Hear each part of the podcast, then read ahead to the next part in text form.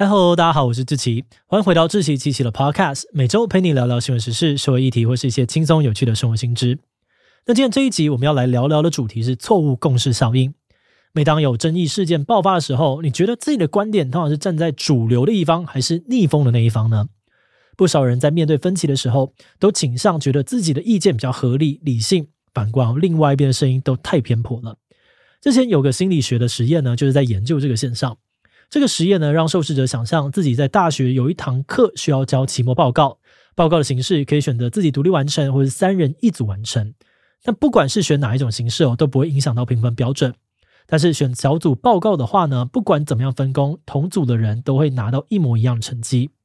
实验结果显示，有八成的受试者呢都选了独立报告，而选小组报告的人只占了两成。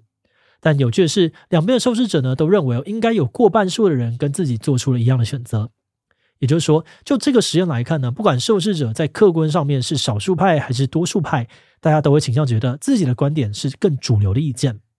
而这个现象就被称作是错误共识效应。诶，那这种错误共识效应是怎么来的？有这种错觉是坏事吗？又该怎么样避免呢？今天就让我们一起来聊聊错误共识效应吧。不过，在进入今天的节目之前，先让我们进一段工商服务时间。新的一年又即将开始，原子习惯说，天才不是生来的，而是日常教育出来的。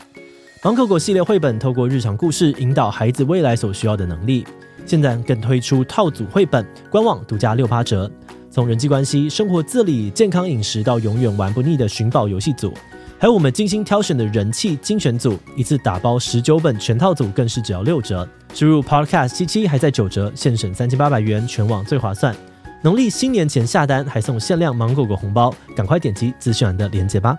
好的，那今天的工商服务时间就到这边，我们就开始进入节目的正题吧。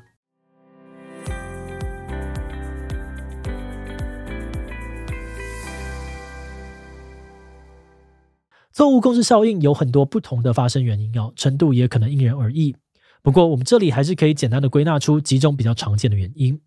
首先是心理学上面所谓的自我中心偏误，这个名词的意思是说，人们可能会为了替自己的过失、失败找理由开脱，而用错误的方式认知这个世界。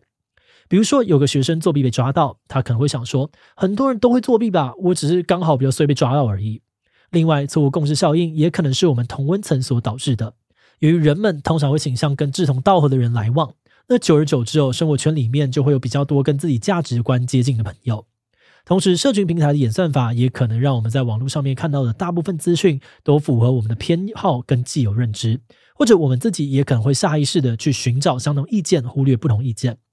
那在这样子同温层待久了，就很容易会有大家跟我的想法一样的错觉。除了以上两点哦，也有学者补充，很多时候当人们不确定其他人是怎么想的，就会惯性的依赖自己主观经验跟想法去推论，假设别人也这样子思考。诶，但是这边又会出现一件很吊诡的事，那就是很多时候呢，我们好像又会反过来觉得自己拥有独特思考方式呢，跟其他人不一样。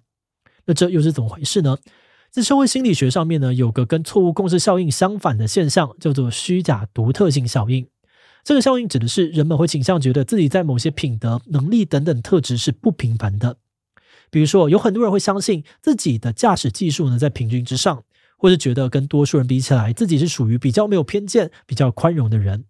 但学者指出，这些感觉通常不是真的，大多只是我们的错觉而已。而这种错觉比较容易我们在面对外团体的时候出现。所谓的外团体是一种心理学上的概念，指的是那些你对他没有认同感、也没有归属感的群体。简单来说，就是有点像是异文层或是非我族类的存在。举例来说，一些有种族歧视观念的人，可能会觉得自己的种族比别的种族优秀；或者某些宗教的信徒可能会觉得只有自己信仰的宗教最正统，其他都是骗人的邪教。那乍听之下，这种虚假独特性呢，跟刚刚说到的错误共识，好像是两个互相冲突的概念。但奇怪的是，他们也很常会同时发生在同一个人身上。研究发现，当我们在看自己比较不好的一面的时候，容易出现错误共识。认为自己不好的地方其实是很普遍的，别人也会这个样子。简单来说，就是合理化自己的缺点或是过错。比如，有个人冲动购物花了很多钱，他可能会在心理上面安慰自己，大家都有乱花钱的时候。但反过来说，当我们看到自己好的一面的时候，则容易出现虚假独特性，觉得自己的长处、优点是很独特的，多数人都没有，就我最特别。比如有个人带爸妈出去旅游，他可能就会自豪的想说：“像我这么孝顺的人，应该很难得吧？”那研究就指出，这两种效应呢，可能都跟人们的自我保护机制有关，也就是要保护、维持我们的自尊心，还有让呢自己的心理好过一点。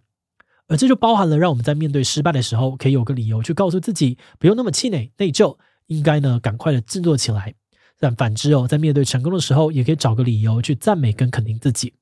哎，那如果从自我保护的角度来看，这两种效应好像都蛮好的，可以让我们更不容易受到打击，也会更肯定自己的价值。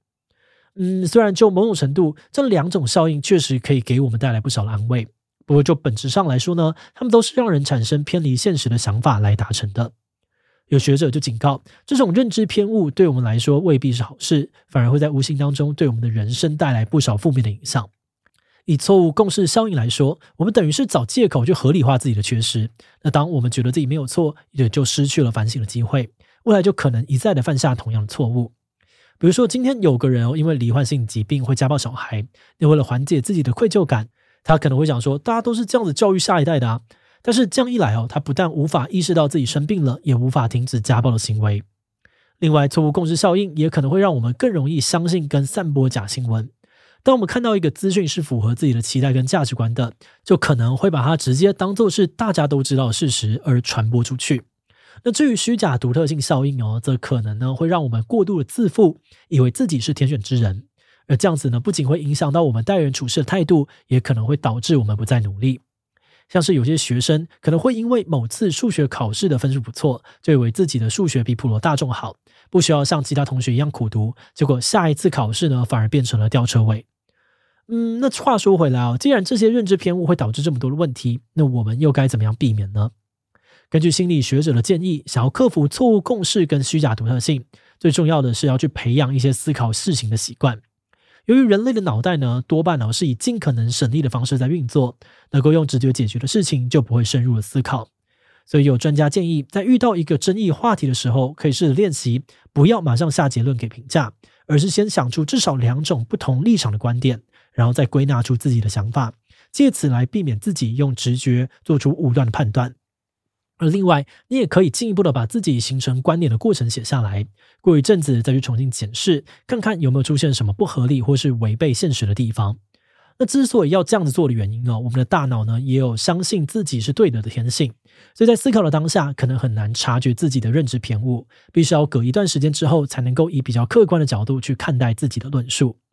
最后，专家也建议我们可以练习跨出舒适圈，打破同文层。因为大多数的时候，我们都比较喜欢接触自己熟悉的、喜好相似的人事物。但是如果能够在生活当中持续的跟不同背景、不同立场人互动，那或许就能够更清楚的意识到，并且去接受各种观点的存在。节目的最后，也想来聊聊我们制作这集的想法。其实呢，对于今天介绍的错误控制效应，我们也是蛮心有戚戚焉的。虽然这个理论在一九七零年代就被提出了，但我们觉得这种认知偏误的状况到了现在好像又变得更加的严重，也就更危险了。主要是因为在网络跟社群媒体的普及之下，我们接收资讯的管道很容易会受到演算法的影响。就算呢我们没有故意要一直待在同文层里面，演算法还是有可能会混淆我们对于现实的认知。再加上现在各种假新闻啊、不实资讯也出现的更多、更频繁了。那如果接受到偏颇的观点，或是那些刻意想要误导我们的资讯内容，而我们又过度相信自己的看法，那我们可能就会对那些自己看来合理的资讯照单全收，不去查证，导致不实的资讯更深植在我们的脑袋里。尤其如果我们误信的是一件攸关自己生涯发展的事情，或是社会上面的重大争议，那真的有可能会造成严重的后果。所以我们也认同哦，面对争议，大家应该要养成怀疑的习惯，小心的检查别人给出的资讯，同时反思我们自己的脑袋是不是在误导我们的判断。那虽然说在现在这样子的环境当中，要像专家建议的那样子，随时维持头脑清醒，把每一件事情都思考透彻，真的是蛮不容易的。但我们觉得有这种不想要被误导的心态，或许就算是跨出第一步了。毕竟，如果一个人的心态就是要寻求认同，那即使呢有各种证据摆在眼前，他可能还是会觉得自己的想法才是王道，才是最有道理的。反过来说，如果一个人已经在想办法避免认知偏误了，那或许就代表他心态上面已经接受这个世界是多元的，而自己的想法并不总是正确。好的，那我们今天呢，关于错误共识效应的介绍就先到这边。如果你喜欢我们的内容，欢迎按下最动的订阅。如果是对于这集错误共识效应的内容，对我们的 Podcast 节目或者我个人有任何的疑问跟回馈，也都非常的欢迎你在 Apple Podcast 的下午星留言哦。那今天的节目就到这边告一段落，我们就要下集再见喽。Hello，在节目结束之前，有个消息想要告诉大家，我们的访谈节目要搬家喽。为了让喜欢访谈的观众可以更容易的找到想看的内容，以后我们会把 Podcast 访谈节目集中搬家到一个新的频道去。这个新频道就叫做“强者我朋友志祺七七访谈 Podcast”。在这里会看到我们访谈来自各界的强者。欢迎喜欢访谈节目的你，赶快点击资讯的链接抢先订阅起来。好的，那今天的节目就到这边，我们就下次再见喽。